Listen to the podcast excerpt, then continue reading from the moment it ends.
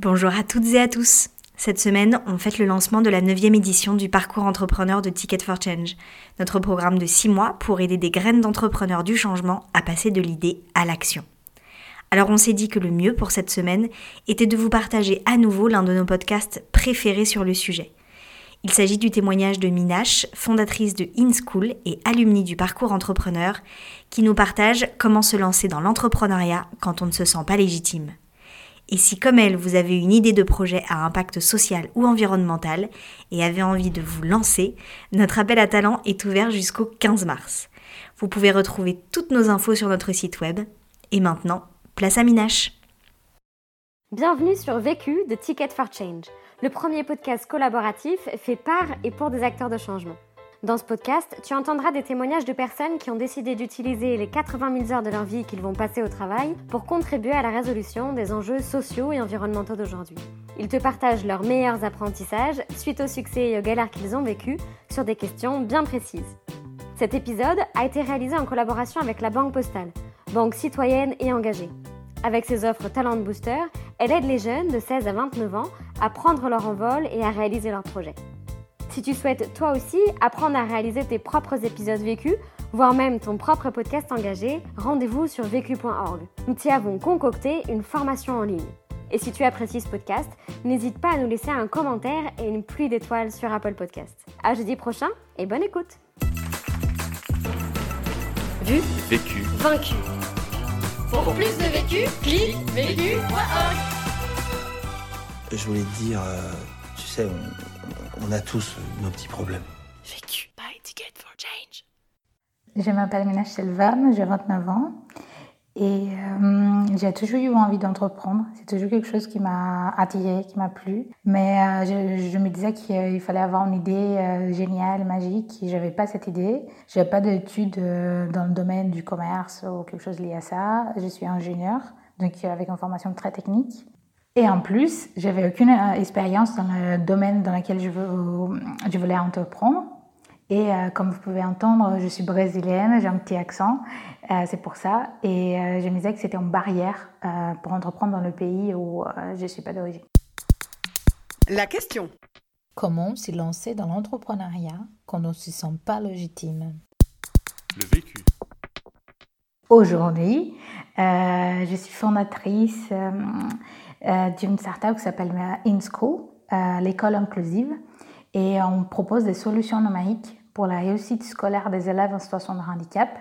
Donc on espère utiliser les, outils du numérique pour aider des élèves qui sont vraiment en difficulté, qui ont des troubles de l'apprentissage, à pouvoir suivre leur parcours scolaire normalement comme n'importe quel élève. Donc j'avais plein de barrières au départ, mais aujourd'hui j'entreprends et je suis très ravie d'avoir fait sauter les pas. Premier apprentissage. Apprentissage numéro 1. Ne pas chercher à avoir une bonne idée à tout prix, mais plutôt un vrai problème qui nous prend un triple à résoudre.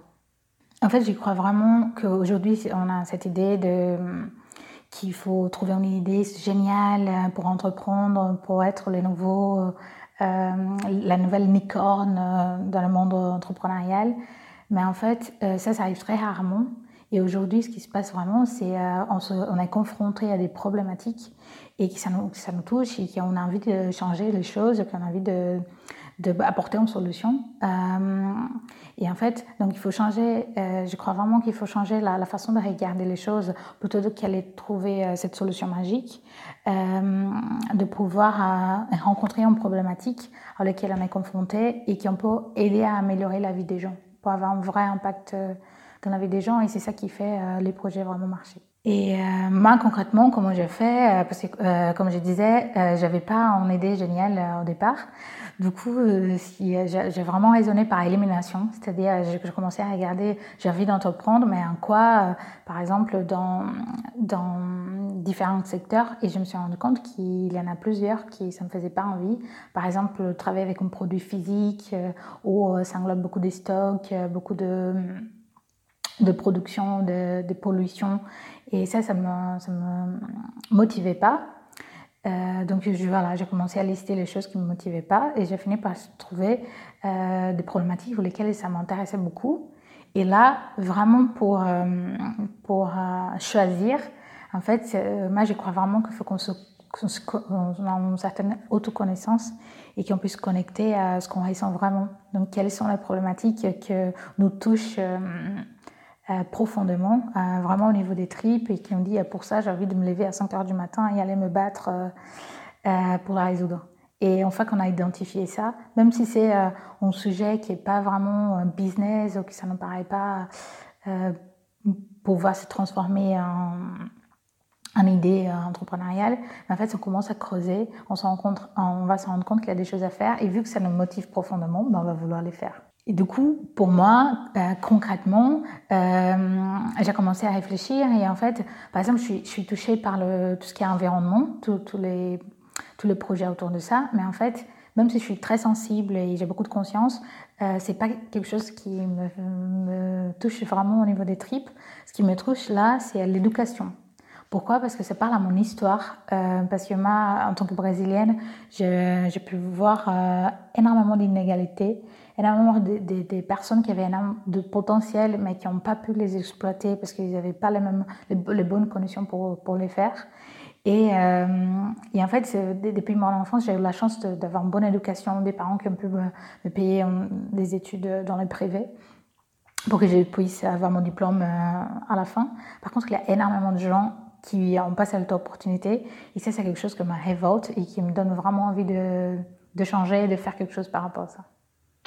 Deuxième apprentissage. Apprentissage numéro 2. N'est pas complexé de ne pas avoir fait d'études de commerce et valoriser ses expériences précédentes. Donc au début, je me posais plein de questions. Je me disais, euh, je me remettais beaucoup en cause en disant, j'ai pas d'expérience dans le domaine de l'entrepreneuriat, j'ai pas un diplôme d'école de commerce, je suis pas entourée des personnes qui sont entrepreneurs ou quoi, comment je vais pouvoir y arriver? Et en fait, euh, je me suis rendu compte que euh, derrière tout ça, euh, j'ai eu quand même 5 ans d'études pour devenir ingénieur. Et, et je me disais, bah, ces 5 ans d'études pour faire des choses très techniques, bah, je ne les fais plus. Donc je, suis en train de jeter 5 ans, 5 ans de ma vie par la fenêtre. Et je me faisais vraiment peur. Et je me faisais, est-ce que c'est la bonne question? Je me faisais remettre plein de choses en cause. Sauf qu'en fait, au fur et à mesure du temps, je me suis imprégnée du projet et de la motivation que j'avais euh, pour les mener. Et j'ai commencé à rencontrer des gens, euh, voilà, le projet a commencé à se structurer. Et un jour, je le présentais à quelqu'un que j'admirais beaucoup. Et j'en ai fait miroir de cette personne qui me regarde et qui me dit Non, mais euh, c'est génial ce que tu fais. Et en fait, le fait d'être ingénieur, c'est une richesse. C'est vraiment un, point fort par rapport à ce que d'autres profils peuvent en avoir. Et c'est génial qu'il qu ça, que tu as pu avoir cette expérience. Et en fait, cet effet miroir m'a beaucoup touchée parce que euh, j'ai vu les choses différemment. Et en fait, j'ai relu mon histoire et je me dis, bah, toute l'expérience que j'ai eue, euh, notamment 5 euh, ans chez Decathlon, ça m'a servi non seulement à apprendre des, skills, des hard skills, euh, des compétences comme la gestion de projet ou comment animer une équipe, mais aussi les savoir-être, comment parler aux gens, comment convaincre. Et, euh, et tout ça, aujourd'hui, c'est très important dans mon métier. Donc, euh, en fait, je vois plus du tout ça comme euh, des choses que j'ai jetées par la fenêtre, mais plutôt des, choses qui m'ont construit et qui m'ont amené ici aujourd'hui. Si on regarde les choses différemment, on peut transformer quelque chose qu'on voyait, que moi je voyais avant comme une vraie faiblesse en vraie force qui m'apporte aujourd'hui vraiment un, regard complètement différent sur qui je suis. Troisième apprentissage. Apprentissage numéro 3. Ne pas chercher à être la meilleure, mais se demander plutôt comment je peux contribuer. En tant que brésilienne, je me posais beaucoup de questions au départ sur la légitimité que j'avais pour faire ce projet parce que euh, je n'ai pas d'expérience dans le domaine de l'éducation et euh, aussi, en tant que brésilienne, comment je vais faire pour euh, faire aussi ces projets en France, euh, je ne savais pas trop. Et en fait, ce que j'ai fait, c'est que j'ai commencé à essayer de comprendre la problématique en abordant les gens qui étaient liés à ça. Donc, euh, en l'occurrence, euh, allé voir des professeurs de mathématiques, des enseignants spécialisés, des ergothérapeutes qui étaient en lien avec euh, les enfants en situation de handicap pour comprendre comment eux travaillaient et comment se présentait la problématique. Et c'est en rencontrant ces gens que j'ai pu monter en connaissance, en tout cas par rapport au projet. Et ça fait peur d'aller voir ces gens, justement, quand on n'a pas d'expérience. De, du coup, ce que j'ai fait, c'est que je suis allée dans une posture vraiment d'humilité, en tant que curieuse et en tant que personne qui veut contribuer à la problématique. J'arrivais dans une posture humble. Euh, J'y connais rien. Est-ce que vous pouvez m'expliquer euh, euh, les choses, comment ça se passe et, euh, en fait, finalement, les gens, ils, ont, ils, ont, envie de parler de leur métier, ils ont envie de parler d'eux, de la problématique auquel ils sont confrontés. Et naturellement, ils commencent à décrire euh, ce qui se passe, euh, euh qu'est-ce qu'il faudrait changer. Et en fait, moi, j'étais là très curieuse, en fait, en train d'écouter, en train d'essayer de comprendre euh, qui, comment ils vivaient cette situation. Et, euh, et, en fait, ce que j'essaie, c'est de saisir des opportunités. Donc, à chaque fois a quelqu'un me disait Ah, euh, il y a quelqu'un qui travaille sur ces domaines, ça peut être intéressé, mais j'étais là, oui, tout de suite, euh, oui, ça m'intéresse. Est-ce que vous pouvez me mettre en relation? Est-ce que je peux avoir les contacts de la personne Donc, j'hésitais pas à saisir des opportunités. Mais tout ça dans une posture à non-vendeuse. C'est-à-dire, j'étais pas là en mode je suis ici pour vendre, je veux faire un produit qui va changer votre vie, achetez-le parce qu'il est génial, mais au contraire, euh, j'aimerais bien avoir votre avis par rapport à ce que je développe. Est-ce que vous pensez que ça peut contribuer euh, Quels sont les défauts que vous identifiez pour que moi je puisse les régler et que ce soit de plus en plus utile euh, aux enfants qui sont vraiment dans le besoin d'utiliser euh, un logiciel. Et, euh, et, en fait, naturellement, les gens, ils avaient envie d'aider et de, contribuer à améliorer.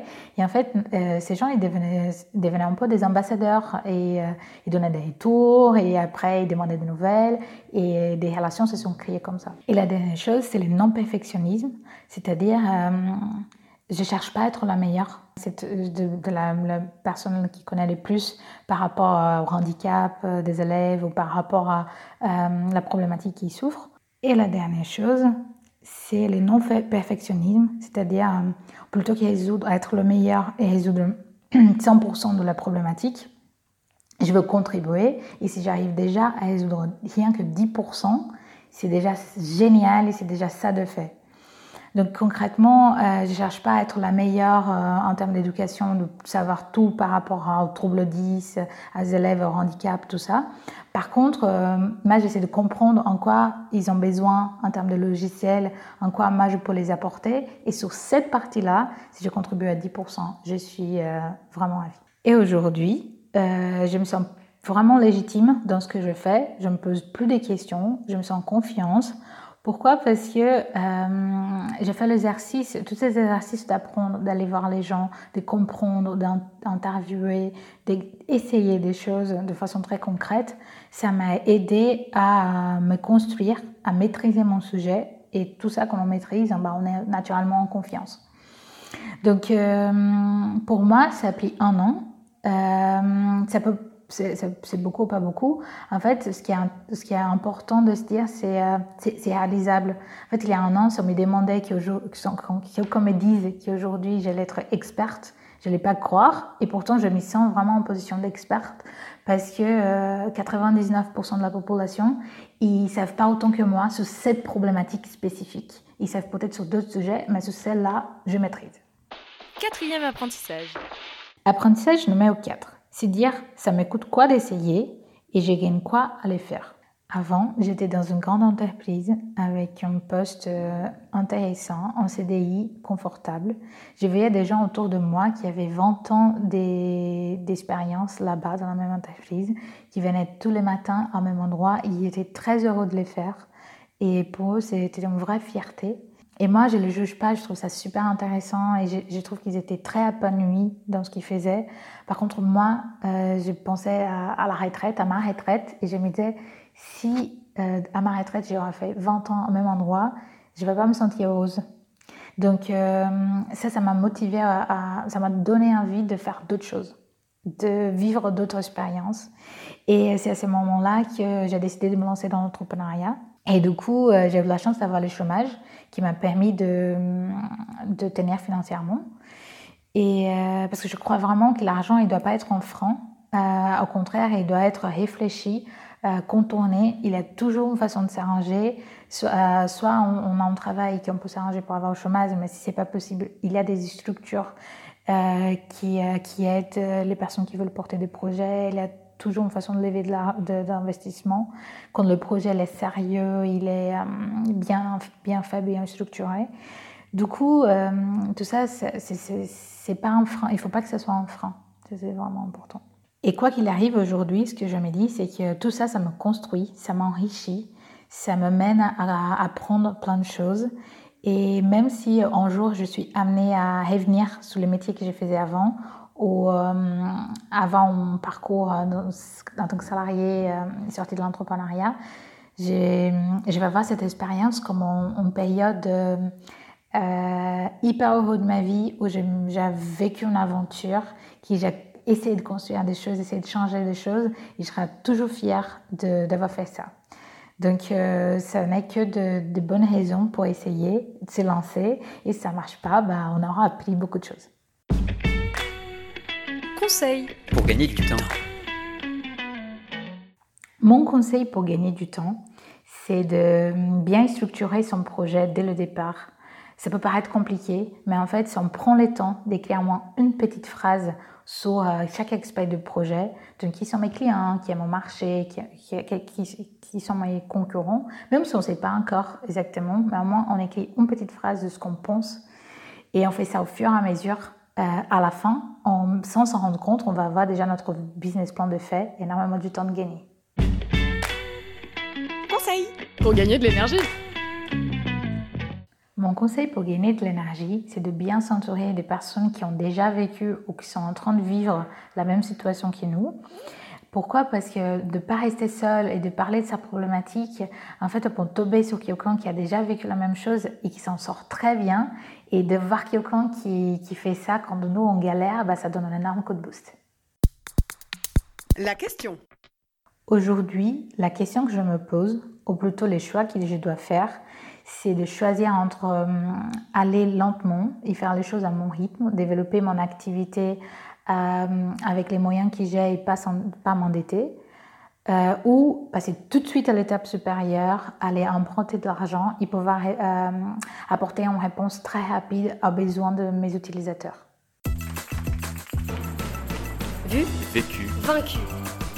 Pour plus de vécu, clique vécu.org je voulais te dire, euh, tu sais, on, a tous nos petits problèmes.